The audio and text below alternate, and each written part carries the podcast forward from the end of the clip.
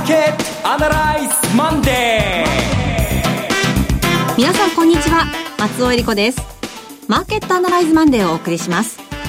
パーソナリティは金融ストラテジストの岡崎良介さん。先週はお休みだったんですよね、はい。えー2週間の間になんかもうとっちらかったような状態になってますので 今日は喋りながらそれを整理してお届けしたいと思います。はい。そして株式アナリストの鈴木一之さんです。おはようございます。鈴木一之です。どうぞよろしくお願いします。この番組はテレビ放送局の BS1212 で毎週土曜昼の1時から放送中のマーケットアナライズプラスのラジオ版です。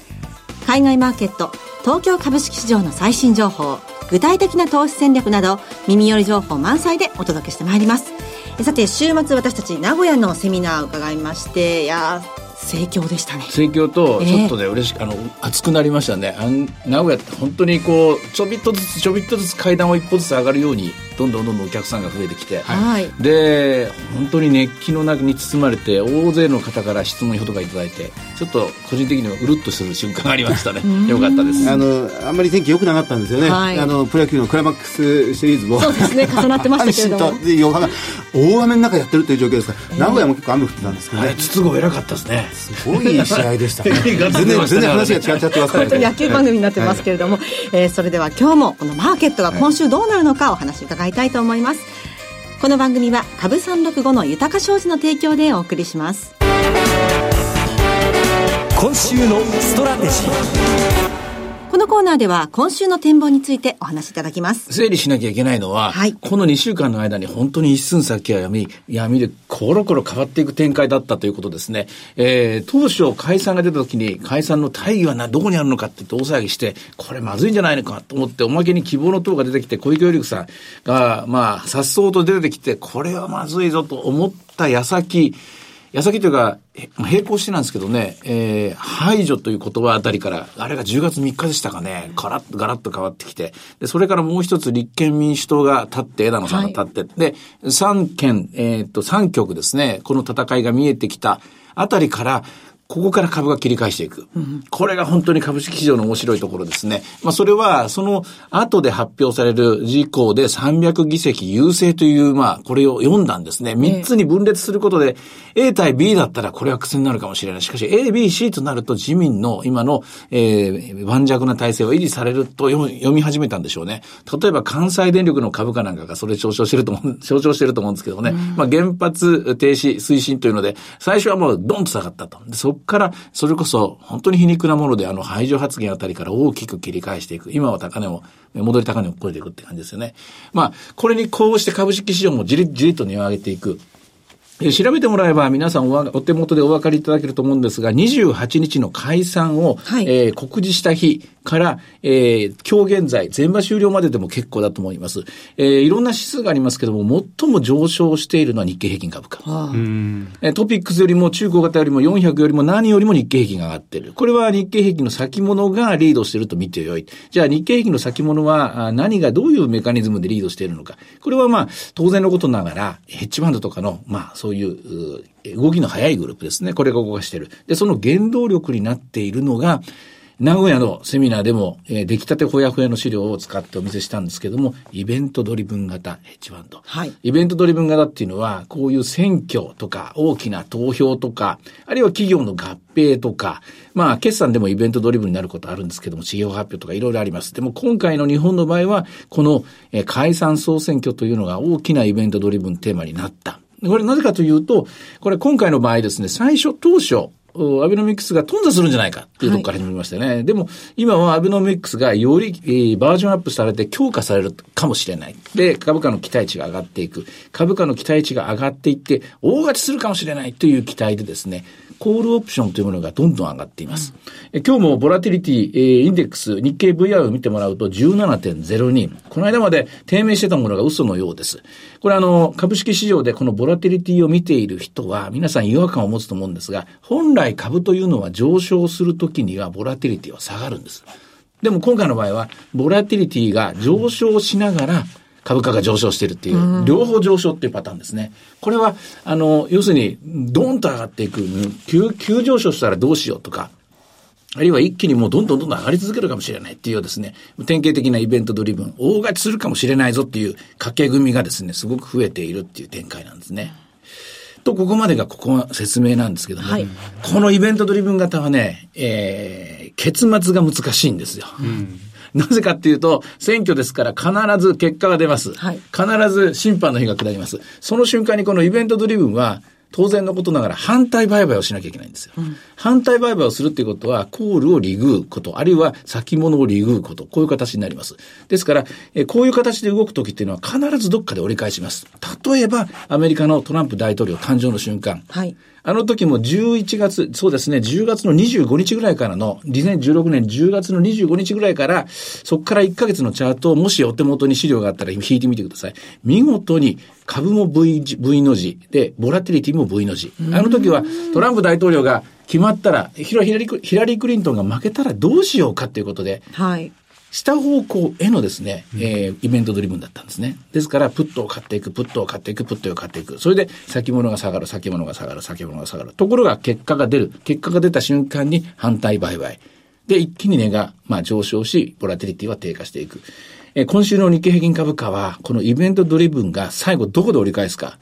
あの、株式市場全体がですね、ポキッと折れるとかそういうことを言ってるわけじゃありません。もちろん自民が負けたり、自公が半分取れなかったりすると、その現象はあるかもしれませんけども、言いたいことは何かというと、日経平均株価は今、イベントドリブン投資によってかなり歪曲されていると。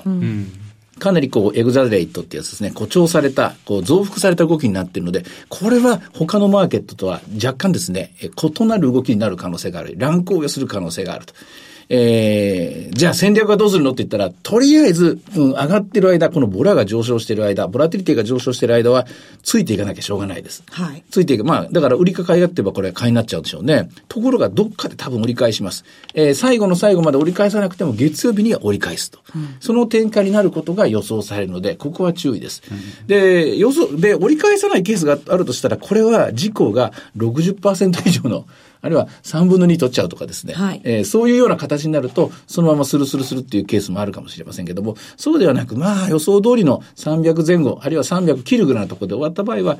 これは反対売買、イベントドリブンのアンワインドっていうのが、えーどこかで送ります。今週の後半かもしれませんし、いきなりの月曜日かもしれない。これに注意してもらいたいですね。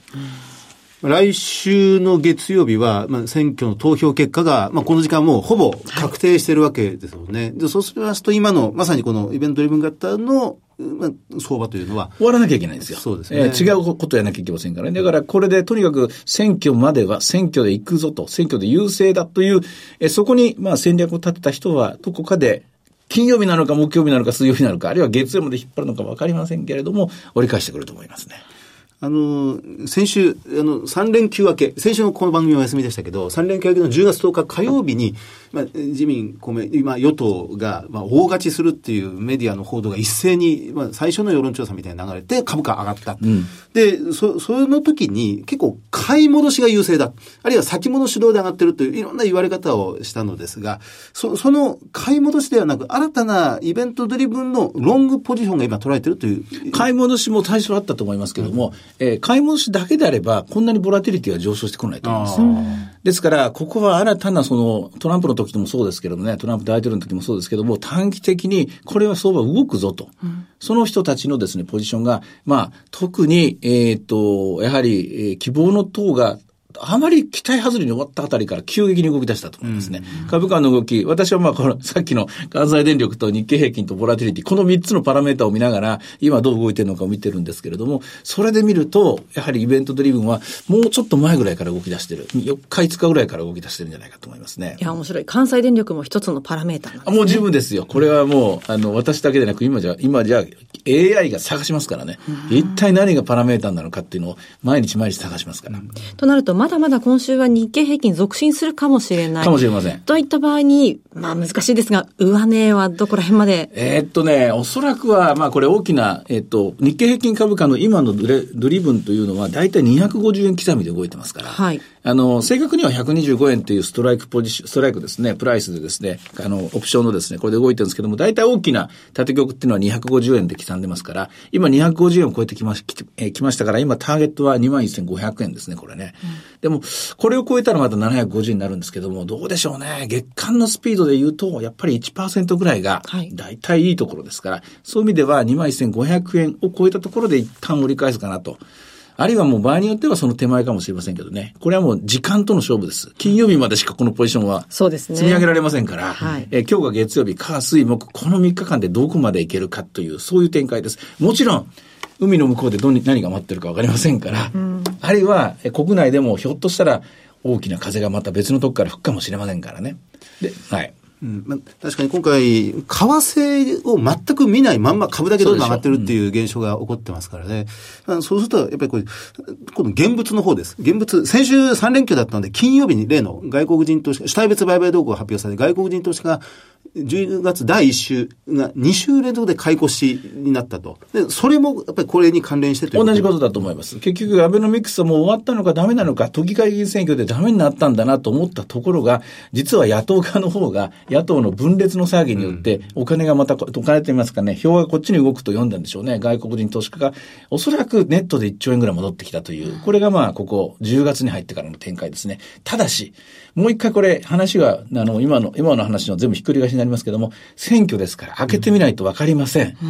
私はこのまますんなりとこれが終わるとはとても思えないですね。なぜかというと、今日の新聞にも出てましたけども、これだけ安倍政権に対して不支持といいますか、反対グループのポイントが高く47%でしたかね。それに対してこの300の、えー議席が予想されてるっていう、このバランスの悪さとアンバランスさにすごい違和感感じてるんですよね。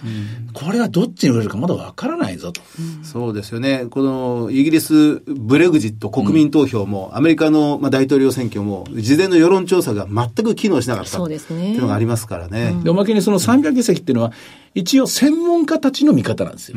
でも専門家たちって過去の人でしょ、結局。常に。ブレグジットもそうだったし、で、大統領選挙もアメリカ大統領もそうですけども、専門家、つまり大手新聞社って当てにならない時代でしょ。もうフェイクニュースが飛び交う時代じゃないですか。まあ、SNS で若い人たちは全部つながやっててる時代じゃないですか。ですから、安易にここでですね、それを鵜呑みにして、まあ、海外の人たちはこれしか方、しあの、えー情報を得る方法ないですからね。これを鵜呑みにするしかないんでしょうけども、ここはやっぱり今週は今週、来週は来週。それと、もう一つ大事なことは、この日経平均の株価と、えーリスナーの方々が持っている個別株の動きとは全然違いますから。はい違う世界で動いてるので、自分の株が上がらないなとか、自分の株が下がってるな。それをなんだかんだ文句を言う時じゃないです。日経平均株価だけが別です、今。はい。完全これは違うもので、ファントムトレード空中戦になってます。この得体の知らない人気みたいなもんですよね。ここだけを、それこそ空気を追っかけてるような、そういうマーケットになってますから、えー自分のそう持っている銘柄が上がらないからといってですね、ぶん投げる必要はないし、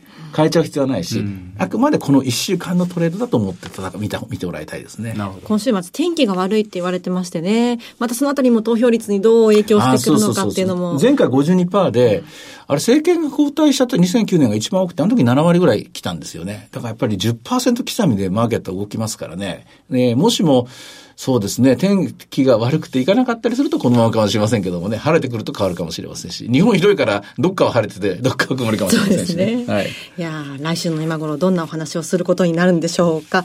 えー、ではさて、あの、株365の動き見ておきましょう。えっ、と、今、そうですね、319円まで、361円まで、やはり、まだ、えー余熱が残ってますね。えーで、スタートは254円、5円で、1回押すところ184円まであったんですが、高値361円の今319円。やっぱり値動き荒いですね。さて、いろいろ展望していただきました。今週末土曜日には午後1時から放送しています、マーケットアナライズプラスもぜひご覧ください。また、Facebook でも随時分析レポートします。以上、今週のストラテジーでした。マーケットアナライズマンデーそれではここで株365の豊か商事からのセミナー情報をお伝えします。ニューヨークダウ上場1周年記念特別セミナー in 大阪10月28日土曜日に開催されます。12時半会場午後1時開演です。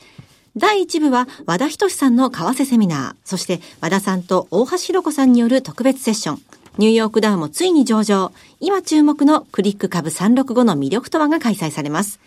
第2部では、岡崎さんによるセミナー、新時代の投資戦略がございます。岡崎さん、10月28日土曜日は大阪です。ちょっとね、今と、今喋ってる話とは全然違う話がしたいんですけどね。一応私は選挙アナリストではないので、やっぱり経済とかですね、アメリカの金融政策とか、まあ金融政策、FOMC、それからヨーロッパの方の ECB のね、理事会の後ですからね、こちらの話を中心にさせてください。もう、どこの政党が何パーセントとか、あの投票率が何パーとか、この話はもう終わりにしたいです、今週で。はい。えー、会場は JR 大阪駅、阪急地下鉄梅田駅が最寄りの OX 梅田ビル新館5階 CB 北梅田研修センター5階ホールです。ご応募は豊か商事お客様サポートデスク。フリーコール0120-365-281 0120-365-281までお願いします。受付時間は毎週月曜日の午前7時から土曜日の午前7時まで土曜、日曜を除く祝日夜間含め24時間です。そして大阪の次での岡山での開催です。ニューヨークダウ上場1周年記念特別セミナー in 岡山。11月11日土曜日に開催されます。12時半会場午後1時開演です。第1部は、遠蔵さんが投資法を徹底解説するセミナー、混迷相場をどう乗り切るか。そして、遠蔵さんと大橋弘子さんによる特別セッション。ニューヨークダウもついに上場。今注目のクリック株365の魅力とはが開催されます。第2部では岡崎さんによるセミナー、新時代の投資戦略がございます。会場は岡山駅近くのアパホテル岡山駅東口 TKP 岡山カンファレンスセンター会場キビです。ご応募は豊か商事広島支店。フリーコール0120-169-734 0120-169-734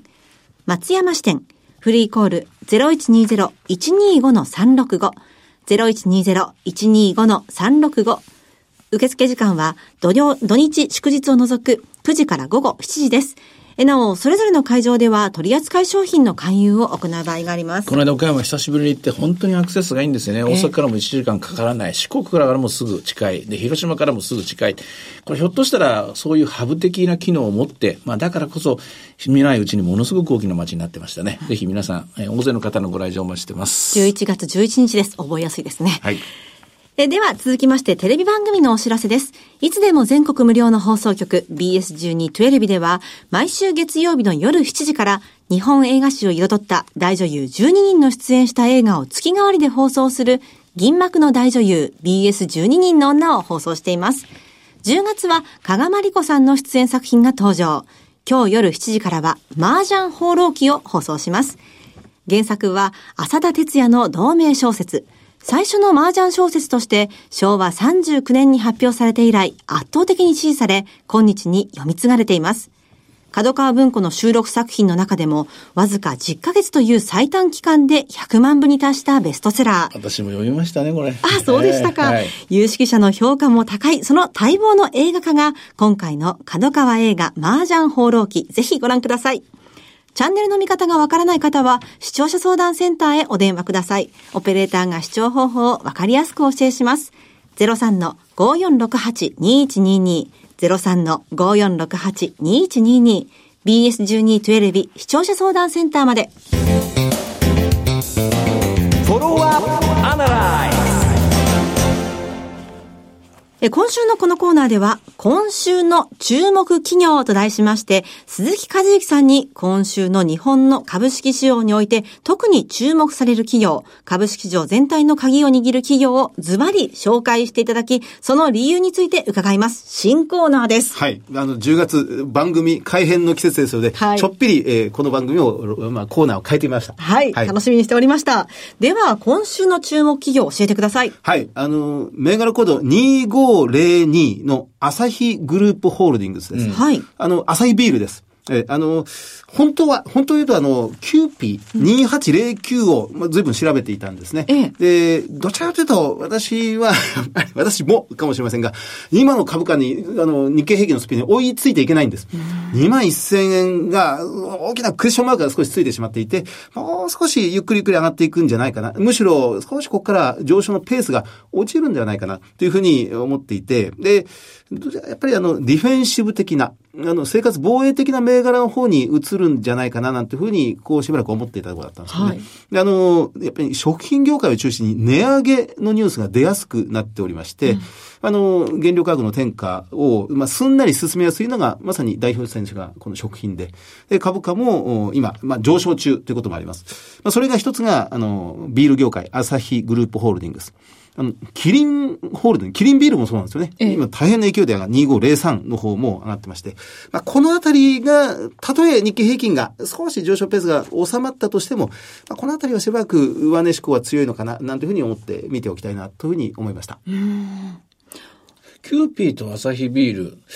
なんか似てるような気がしますね。すね親和性が高い二つの銘柄ですね。まあ食卓に上りやすいです。あの、ビールにマヨネーズはおつまみとしてはあんまり合わない。あんまり。えどっちかしたらもうちょっと、えあの、もうもっと焼肉のようなものがビールに合うのかもしれませんけど、まあ本当は、本当はキューピーだったんです。キューピー、あの、配当利回りが1.3%ぐらい、ROE が8%弱、ちょっと物足りないかな。でも、史上最高利益更新ですけどね。あの、食卓に、私の家庭なんですが、半径2メートルぐらいの変化を考えてみると、この3、4ヶ月、半年ぐらい、やたらサラダが、あの、食卓に登場することが多くなってきたんですよ。健康志向も高まってますしね。はい。ええ遅ればせながら、うちの、えー食卓もそんな感じになってまいりまして、そうするとドレッシングが使われる。まあ、マヨネーズも、まあ、使われる。これ、アジア、まあ、中国も東南アジアも、あの、所得が、どんどんどんどん中産階級が厚みが増してきて、はいそうすると、マヨネーズとか、ドレッシング、生野菜を食べるという食文化も広まっていくので、まあそこにキュキューピーは乗ろう乗ろうとしてるっていうところなんですけどね。確かにサラダが食事になる時代な気もします。そうなんです。ええもう一個なんか、ひねりが来んじゃないかなっていう気がしてしょうがないんですけどね。つまり、やっぱりこう、和の時代じゃ、じゃないですか。はい和食がすごく広がってるでしょ。で、そこの分野にちょっとずつ入ってきてるでしょ。あの、アサヒビールなんかも、えそういう名玉をね、買収したりとかですね。あそうですねおそらく何か、この二つ、絡んでか絡まないのかわからないけど、何かしらその新しいニュースが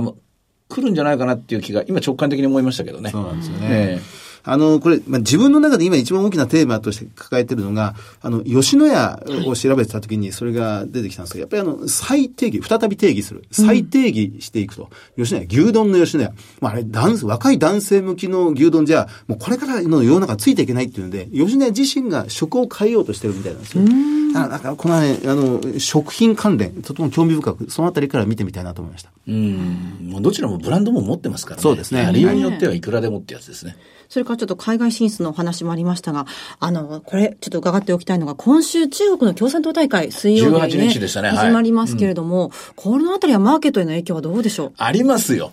見てないだけです。すいません。勉強してないだけです。選挙のニュースばっかり見てましたから、はいこの一週間。ちょっとノーガードになってます共産党。大会1週間、2週間じゃ効果出ないんですよね。ええええもっと長いスパンで多分影響出てくるでしょうね。なるほど。じゃあ、ゆっくりここは見ながらと。えーただね、あの、えっと、浮かれてはいられないのが今の中国のマーケットだと思います。先週だ,、だったかな、副議長の,、F、あの FRB の、えースタンレー・フィッシャーさんが、で、中国の社債リスクが上がっているってこうコメントされてるんですよね。どこをどう調べてもそのデータがなくて苦しんでるんですけども、まあ、リスナーの方でもし分かったら教えてほしいんですけどね。そんなところに今おります。